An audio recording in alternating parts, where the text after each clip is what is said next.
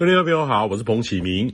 昨天周一呢，中部以北的天气好到不行哦，非常的晴朗稳定，温度呢也回温很多，尤其吹着稳定的东风。尽管东部呢都有雨势，但是西半部呢相对很晴朗，尤其是中部以北的都可以看到山头的云瀑哦，非常的难得。呃，很难想象今天会将会有很大显著的改变哈，但是不要怀疑，今天开始呢，尤其是下半天的转变会持续到这个周六，会让你有深秋到初冬的感觉哈。务必要提高警觉。那目前呢，这波冷高压已经显著的南下了。昨天晚上越过长江流域，冷空气呢正在长江以南快速的南下当中。预期的零度线将会接近长江流域，长江以南部分区域将会接近零度哈。南方的这个广州、福建呢也会接近十度以下。这个是今年呢下半年在十一月的第三波强冷高压南下。对岸的定义呢，称之为寒潮爆发哈。那事实上，十月呢就已经有一波冷空气南下，只不过对台湾没有直接的影响。那预期呢，这波冷空气的前缘，锋面的云系将会在今天的上半天就会掠过台湾北部，白天会转阴沉偶阵雨哦。那风向呢也会由东风转为偏北风。那由于这次的这个水汽不多，降雨还是以东北部迎风面或北部靠山区为主。那其他地方呢，则是局部的偶飘雨。那今天下午开始呢，北部沿海就会有出现九到十级的强阵风，温度呢也会开始下滑。预期北部下午很快就会跌到就十九到二十度，晚上呢剩下十六到十七度，越晚降温越多。那中南部呢，则是较北部晚几个小时就感受到这个变化，可能到周三凌晨就会有些感觉齁。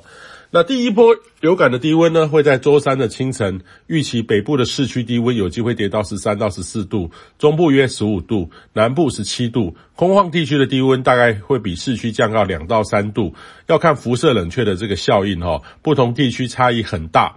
那北周三呢，白天。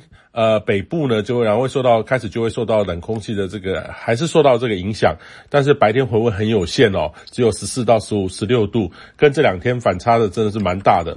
那中南部呢，在白天还是有阳光，受冷空气影响，越往南部差距越小哈、哦。那南部呢，白天还是有机会到二十二到二十四度，南北还是有显著的差距。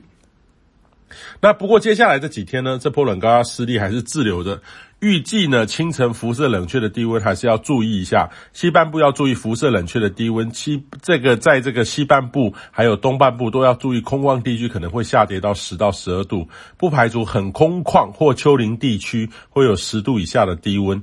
那这波的冷高压呢，延续到这个周末呢，呃，有的预测呢显示周五。呃，到周六的清晨还会再强一点哦。那低温的数值呢，就要看辐射冷却发威的功力，有些每个地方不一样。不过北部都市的低温呢，还是以十三到十四度为主要的范围。那这波冷的程度呢，远超过前面几波。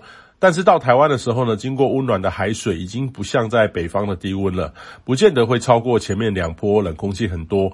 不过持续的时间呢，呃，会比较长，还是要特别关注的哈。那在菲律宾东方海面上呢，有一个热带性低气压生成，很有机会成为今年第二十一号台风尼西图。那这个是由这个马来西亚所命名的一种树木的名称。那由于将转弯哈，往这个东北方前进，加上这周呢大陆高压整个稳稳的守住哈，所以对台湾没有直接的影响。以上气象由天气风险彭启明提供。